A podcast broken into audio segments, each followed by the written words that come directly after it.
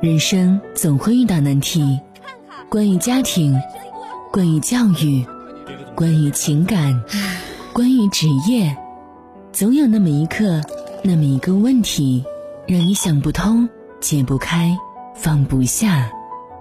夜听心语，倾听你的故事，解答你的困惑，照亮你的人生。愿每个夜晚都有你在守候。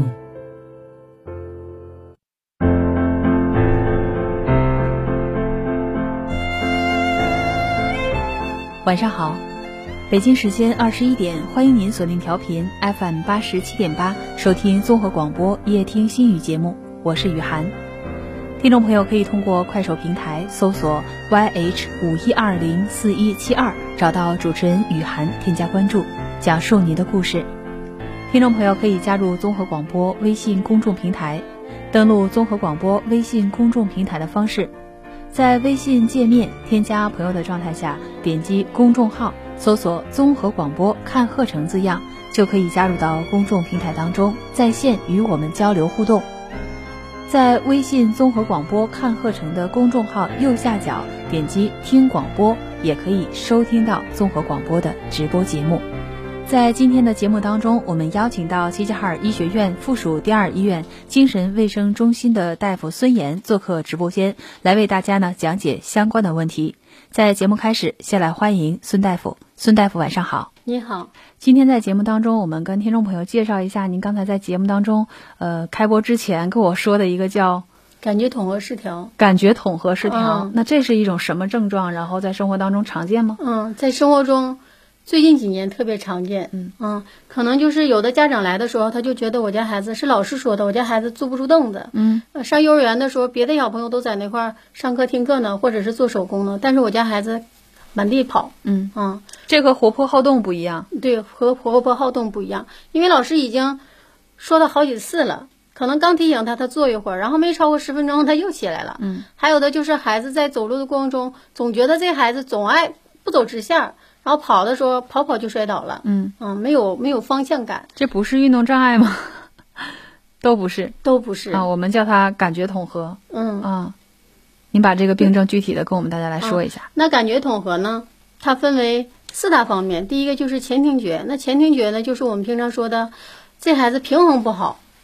就比如说，有的孩子他会骑平衡车，他几天就学会了。但是有的孩子呢，就没有这种平衡感，没有这种方向感。还有的就是我上课的时候东张西望的，做事情拖拖拉拉，没有自己的计划。写作业也是写一会儿，然后就去抠抠橡皮呀，然后擦擦自己的腿呀，这些抠抠手，然后可能就去跑了。然后一会儿回来才又继续进行写作业，也就是一个专注力差。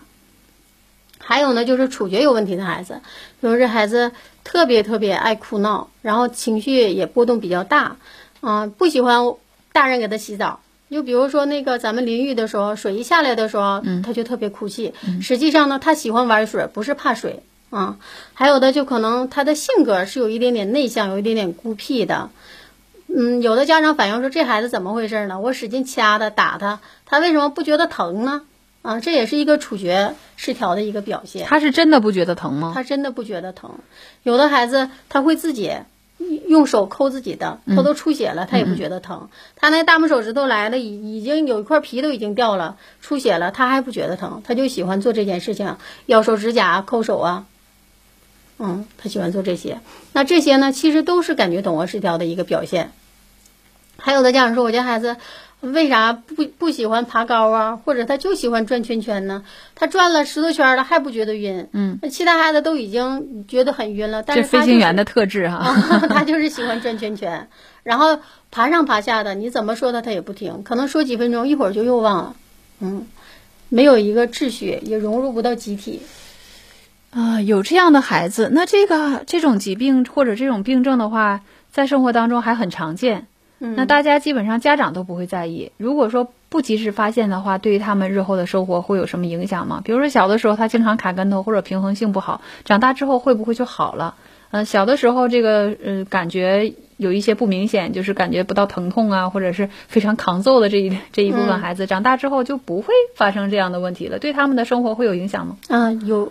如果就对一个感觉统合失调的孩子来说，如果他不治疗的情况下，但是我们家长也不阻止他，也不阻止他。比如说，有的孩子我就喜欢玩泥巴呀，玩沙子呀，但是我就喜欢满地爬呀。但是有的家长可能就会制止他，不许他去这样了。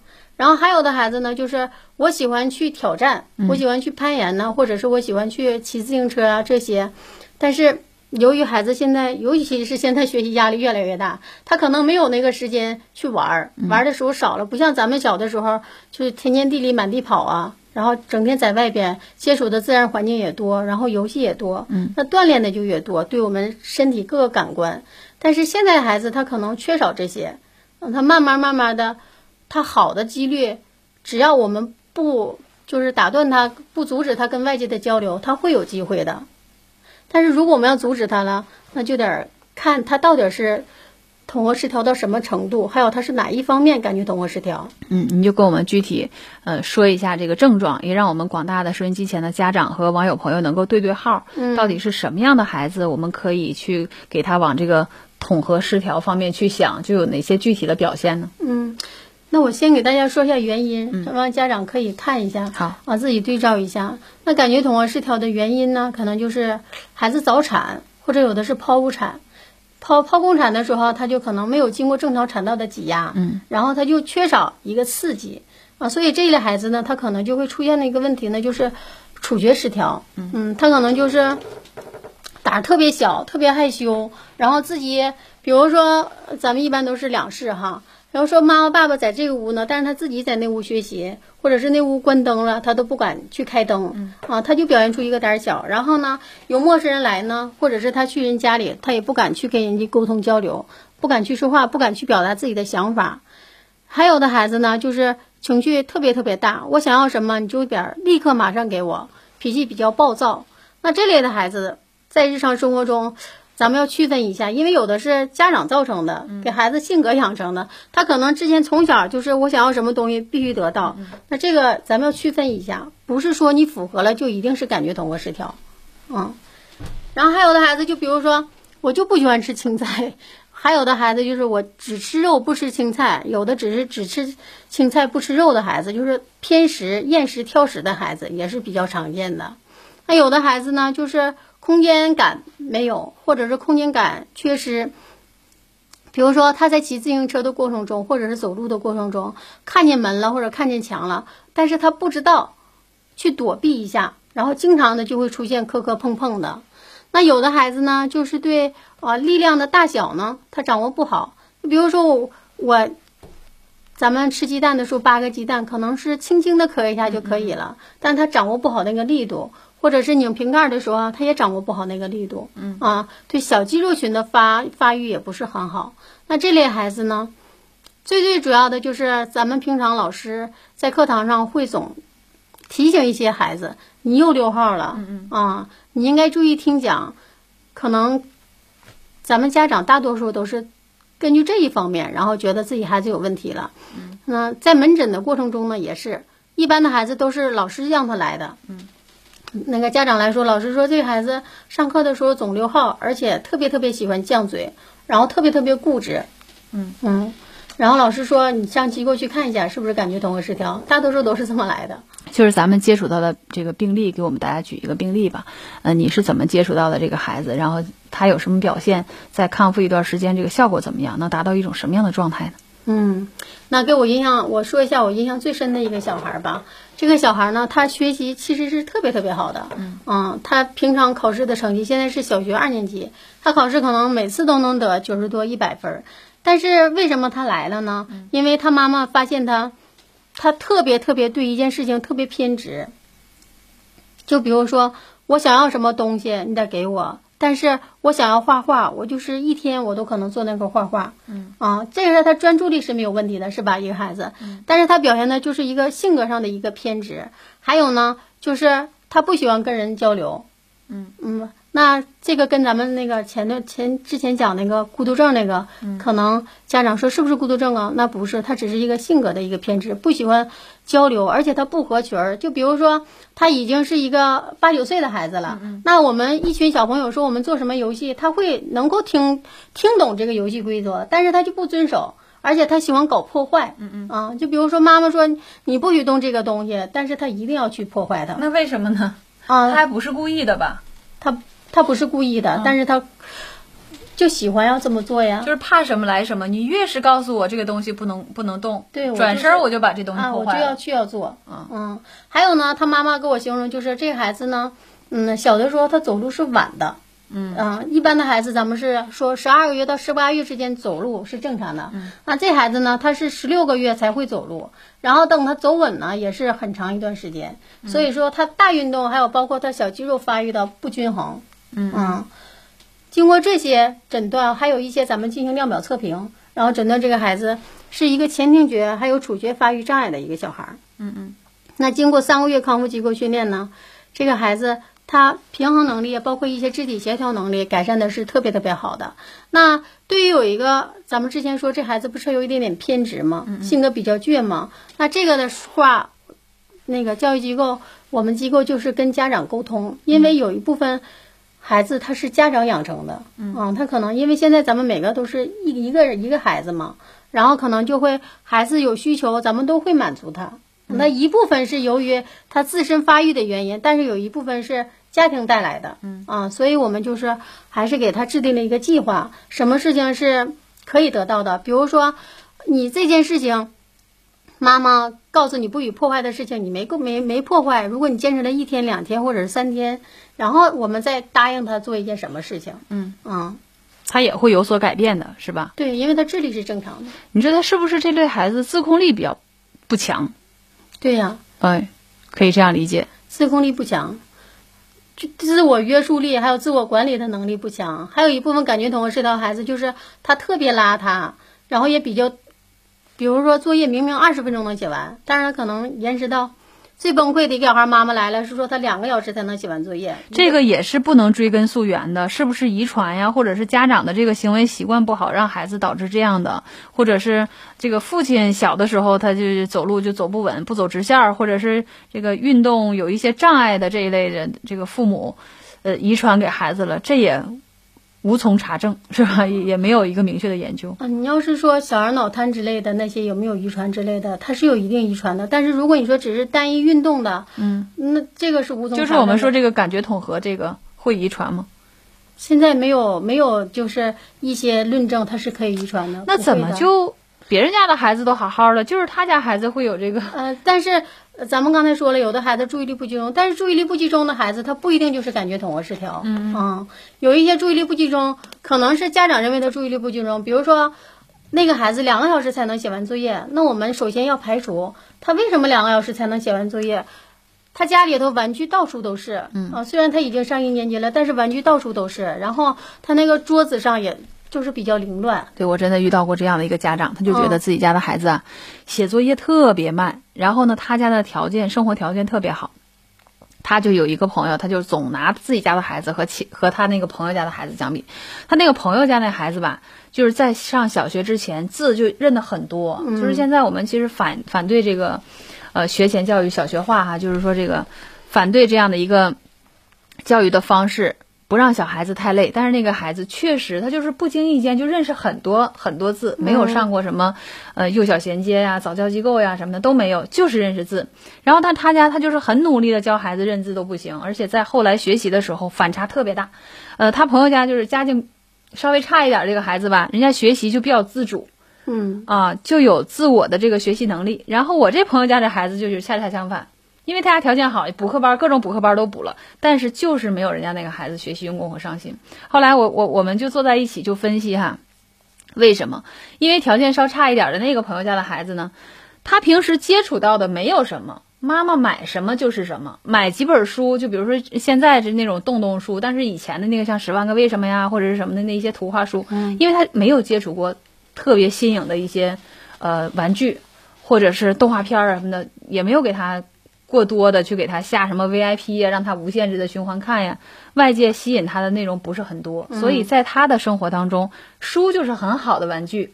啊，每天接触，每天接触，他就慢慢的就养成了这个习惯，嗯。啊，然后他看书他就不抵触。啊，然后这个我这朋友家的孩子，因为条件很好，真的是满地的、满桌子、满屋的都是各种玩具呀、电子设备呀。iPad 呀，平板电脑，包括小的时候那个学习机都上千块钱，因为他家条件挺好的，所以他家的孩子就是按我们聊天自我总结的，可能不太对啊，但是我觉得是有这样的原因的，就是因为对他的这个吸引力太大了。哎，所以说那个注意力嘛，它是有选择性的。对孩子的这个孩子的注意力，他也很神奇，他也像大人一样，有的时候他需要躺平，有的时候他就是被各种各样的这个。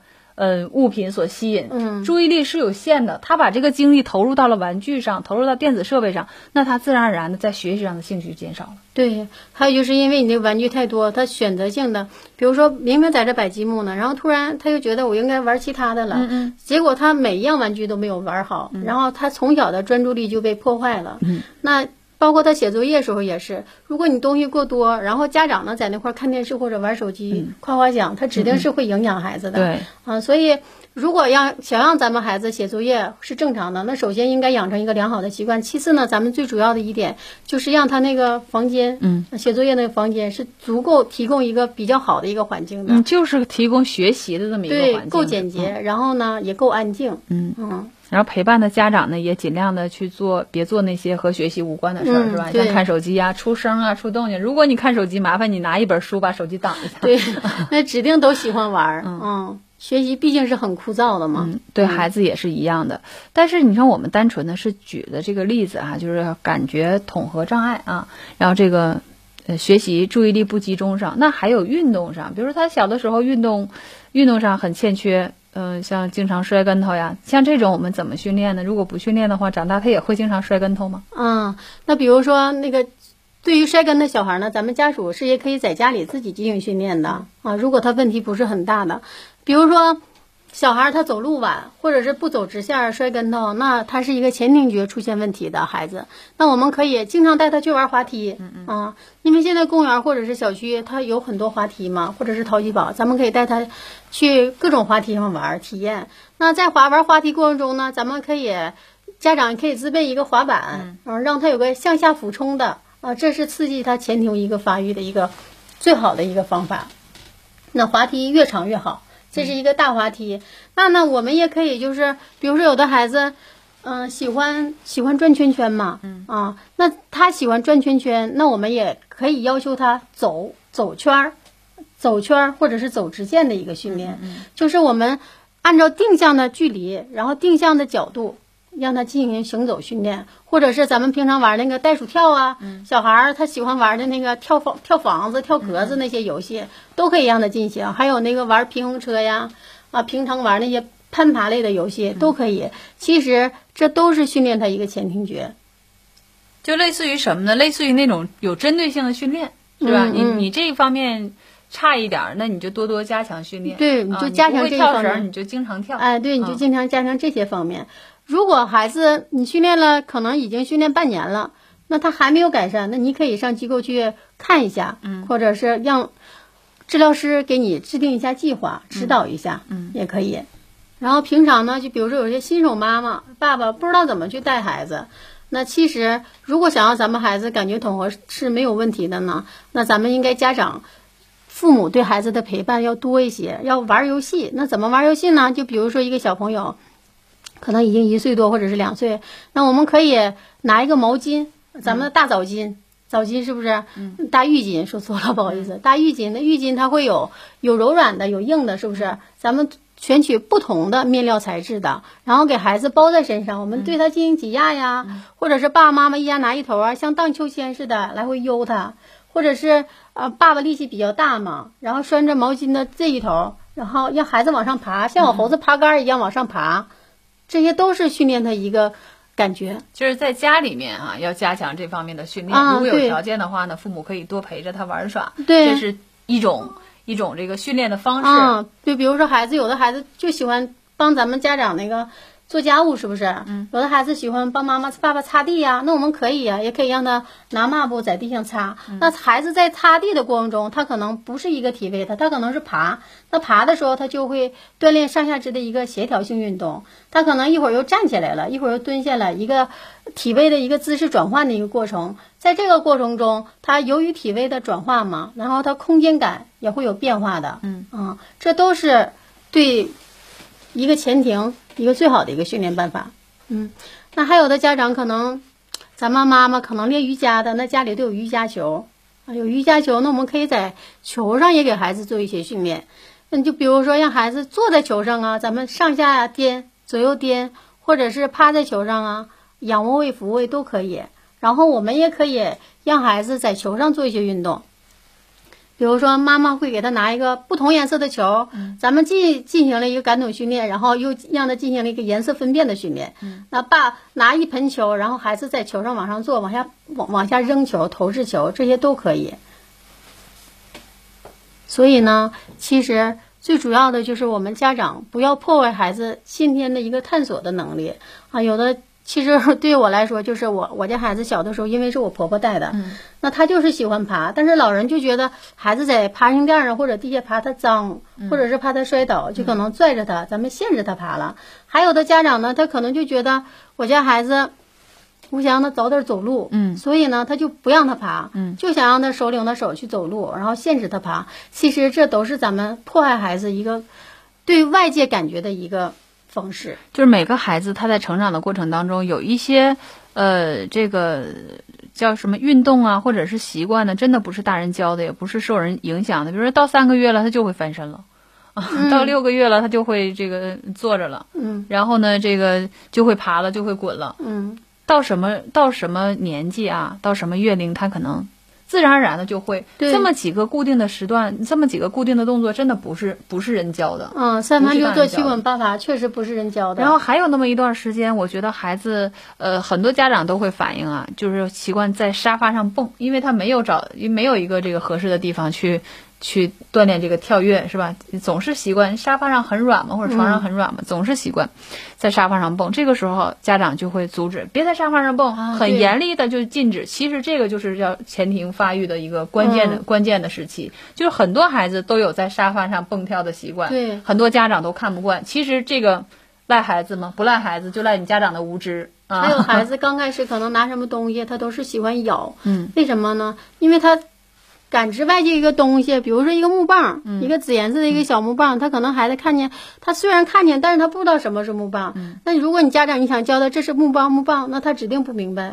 啊，但是你让孩子去咬一咬，去咬一咬，感觉它的质地是软呢，是硬啊，然后你再摸一摸，是光滑还是粗糙啊？那在这个过程中，他其实就是一个孩子一个触觉发育的一个过程。